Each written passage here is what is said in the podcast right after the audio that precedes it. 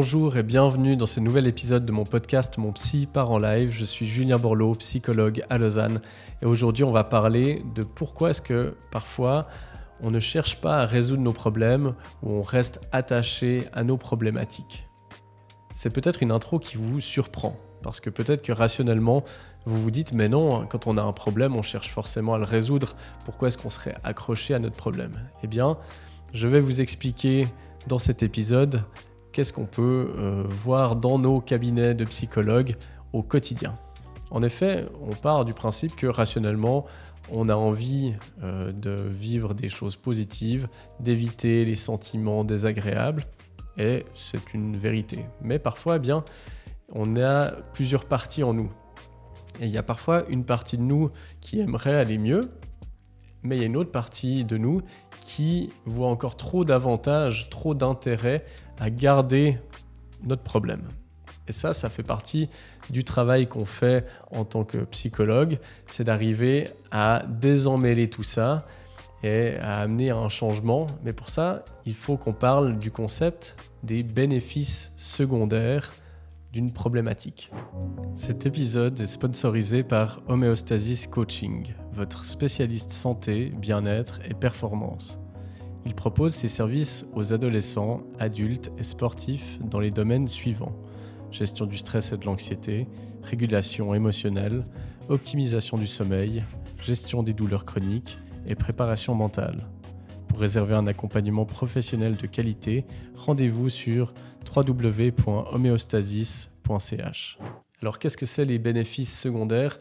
Eh bien, ce sont les avantages qu'une personne peut avoir à ne pas surmonter un de ses problèmes. Ça veut dire que euh, il y a plein de choses que l'on vit ou des attitudes que l'on prend qui peuvent être problématiques, mais au travers desquelles on obtient certains gains secondaires, certains bénéfices secondaires qui nous permettent d'obtenir certaines choses qui sont agréables ou qu'on cherche à obtenir.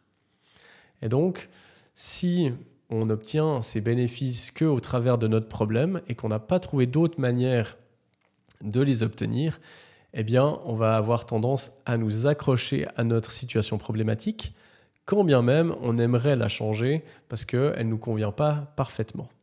Et notre job en tant que psy, c'est d'arriver à amener les gens à détecter qu'est-ce qu'ils gagnent euh, à travers leur situation problématique, qu'est-ce qu'ils en retirent, et trouver ensuite des manières alternatives de satisfaire ces besoins. Alors souvent, c'est une tâche qui est ardue, parce que quand euh, je demande aux gens, euh, mais qu'est-ce que vous gagnez au travers de ce comportement ou de cette situation? Quel avantage vous en retirez? À quoi ça vous sert? Quelle est sa fonction? Les gens souvent me regardent un peu bizarrement et puis me disent ah bah non moi j'ai rien à gagner là-dedans. Euh, c'est juste un enfer ça, ça, me pourrit la vie. Et eh bien souvent c'est faux. Ils en retirent certaines choses. Et donc aujourd'hui on va faire un épisode assez court mais je vais vous donner surtout des exemples de bénéfices secondaires, euh, des situations assez classiques qu'on peut retrouver. Et puis, euh, vous, ça va peut-être euh, évoquer chez vous soit des personnes que vous connaissez, soit vous-même des vécus que vous avez pu avoir. Ça va peut-être un peu plus vous parler. Alors cet épisode, il m'a été inspiré par un message que j'ai reçu d'une abonnée sur Instagram et qui m'a envoyé le message suivant. Dans le cadre de ma thérapie, comme on s'attaque frontalement à un symptôme, la phobie dans mon cas, j'ai l'impression qu'une partie de moi résiste et ne veut pas enlever la phobie, car elle est comme un filtre, entre guillemets, qui m'aide à réguler mes angoisses. Si je l'enlève, alors plein d'angoisses remontent. Alors, je pense que mm, quand on entend ça, même en tant que psychologue, hein, euh, alors on est habitué à ce genre de mécanisme, mais c'est très surprenant. On se dit, mais elle a une phobie, c'est quelque chose qui est super handicapant, mais en même temps, elle y voit une fonction. La fonction qu'elle voit à cette phobie, c'est de contenir certaines angoisses. Parce qu'en effet, peut-être que dans son cas, donc c'est pas une personne que je connais, donc là c'est des hypothèses, mais l'avantage de la phobie, c'est que ça concentre toute l'attention sur ça. Et c'est souvent des, phobies, elles sont souvent assez irrationnelles. On va avoir super peur des serpents alors qu'on vit en Suisse et que euh, il y a très peu de chances qu'on en croise. Si on en croise, il y a très peu de chances qu'il soit dangereux. Et puis, il faut vraiment aller en randonnée euh, pour en trouver. Donc, euh, généralement, si on habite en ville, la probabilité qu'on croise un serpent est vraiment très faible, mais il y a des gens qui vont avoir énormément peur de ça. Et des fois, la fonction de cette phobie, c'est de concentrer toute l'attention sur quelque chose qui est un peu irrationnel, qui prend toute la place pour éviter de, penser à d'autres choses. Et puis alors là, ça pourrait être n'importe quoi, hein, mais ça peut être des angoisses de mort, ça peut être euh, qu'on n'a pas envie de se rendre compte qu'on a envie ou besoin de quitter notre partenaire avec qui on est depuis 20 ans, mais que c'est inenvisageable encore pour nous, ou de quitter notre job, voilà, ou de changer quelque chose. Donc ça, il peut y avoir, là, dans cet exemple-là, c'est une phobie, mais il pourrait y avoir plein d'exemples, surtout dans le domaine anxieux, où ça a cette fonction. Ça peut être aussi, euh, tout d'un coup, on est hypochondriaque, on va être super focalisé sur des symptômes. Euh, est-ce que j'ai une maladie? Ben, Souvent, ça cache d'autres angoisses. Et puis, la fonction de ça, c'est euh, que comme ça, ça nous évite de penser à autre chose. Donc, typiquement, dans un cas comme ça, une des pistes d'amélioration, ça va être d'aller travailler sur les angoisses qui sont sous-jacentes, arriver à rassurer ça. Et puis, on part du principe que quand les angoisses vraiment primaires, si on veut, qui, qui, sont derrière cette phobie, auront pu être rassurés, eh bien, la phobie va pouvoir partir parce qu'elle n'aura plus de fonction.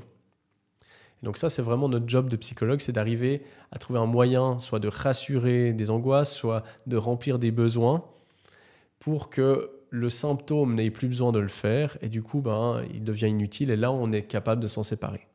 Un autre exemple de bénéfice secondaire euh, qu'on voit très souvent, eh bien, c'est le fait d'aller mal. Aller mal, ça a plein d'avantages. Alors peut-être que ça paraît provocateur ou surprenant, mais je vais vous donner des exemples. Le fait d'aller mal, que ce soit physiquement ou psychiquement, d'avoir des problèmes, eh bien, par exemple, ça va attirer l'attention.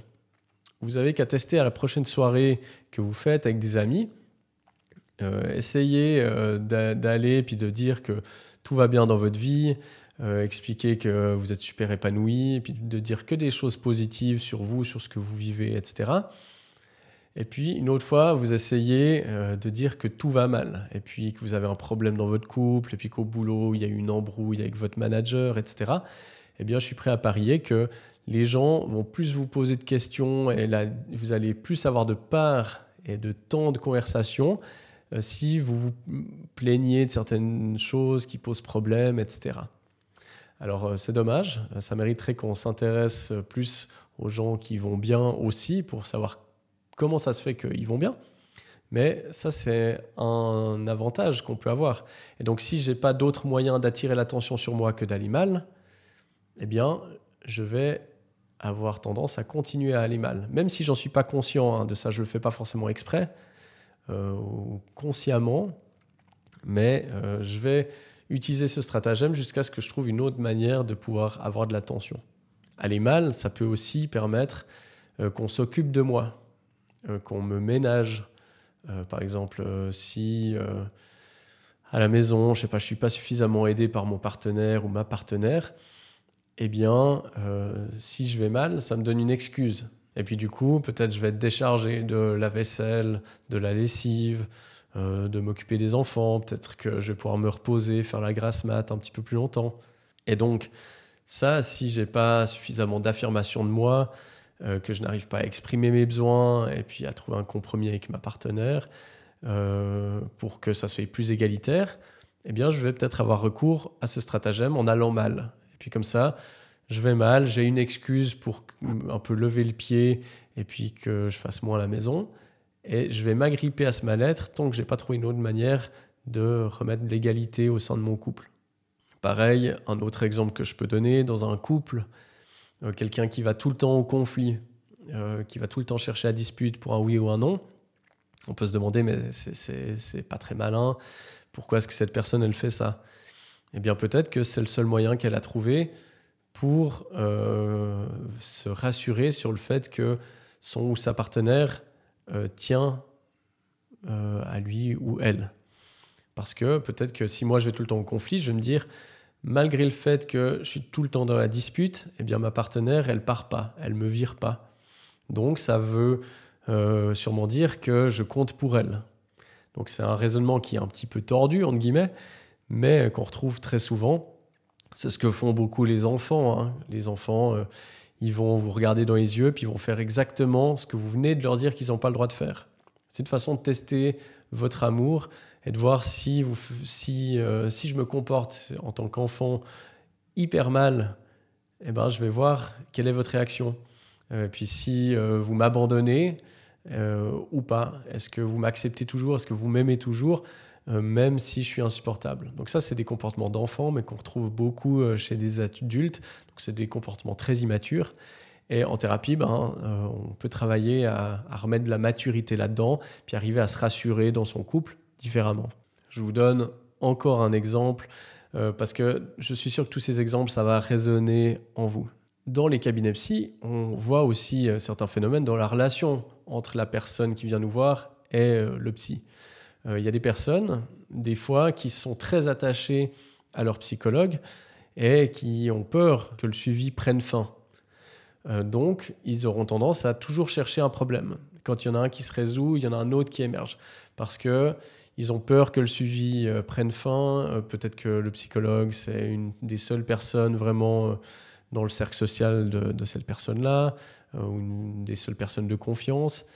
Et donc, ben, ça peut prolonger les suivis parce qu'il y a toujours un truc qui ne va pas jusqu'à ce que la personne arrive à être suffisamment en sécurité pour euh, voler de ses propres ailes, si on peut dire, ou bien qu'on arrive à thématiser ça au sein de la thérapie. Mais ça, c'est un autre exemple de bénéfice secondaire du fait d'aller mal. C'est que si je vais mal, mon psy va continuer à me, à me voir et moi, ça me fait du bien. Et puis peut-être, ben, tout d'un coup, si la personne commence à avoir euh, des activités sociales, à rencontrer du monde, etc., peut-être que du coup, elle aura plus besoin de ce lien social avec son psy et elle pourra se permettre d'aller mieux. Et puis finalement, un dernier exemple de bénéfice secondaire euh, d'aller mal euh, que je vais donner, c'est dans le monde professionnel, par exemple. Euh, quelqu'un qui est en burn-out parce que ça se passe mal au boulot, il n'a pas envie d'y retourner, eh bien, en tant que psy, on ne va pas pouvoir le, le, soigner, le guérir ou l'aider à sortir de son burn-out si le fait d'aller mieux veut dire qu'il doit retourner dans le même emploi. Parce qu'il a trop à perdre quelque part aller mieux, ça veut dire que je dois retourner dans un environnement dans lequel je n'ai pas envie de retourner. Donc je vais continuer à aller mal jusqu'à ce que peut-être la personne trouve un autre emploi, un autre poste dans lequel elle sait qu'elle pourra se sentir bien. Et là, elle pourra se permettre d'aller mieux parce que ça veut plus dire que c'est lié à un danger. Donc ça, c'est super important hein. quand on n'est pas bien, quand on est en arrêt euh, maladie Parfois, c'est nécessaire de poser une démission. Et d'ailleurs, en Suisse, ça c'est un truc qui est important à savoir, c'est que si euh, on pose une démission pour des raisons médicales, on n'a pas de délai euh, de pénalité au chômage, parce que ça c'est souvent quelque chose qui retient les personnes. Donc voilà, c'est sûrement une info qui sera peut-être utile pour certains auditeurs ou certaines auditrices. Donc des fois, c'est nécessaire de se départir, de briser le contrat avec l'employeur pour ensuite pouvoir se permettre d'aller mieux. Voilà, euh, on arrive à la fin de cet épisode.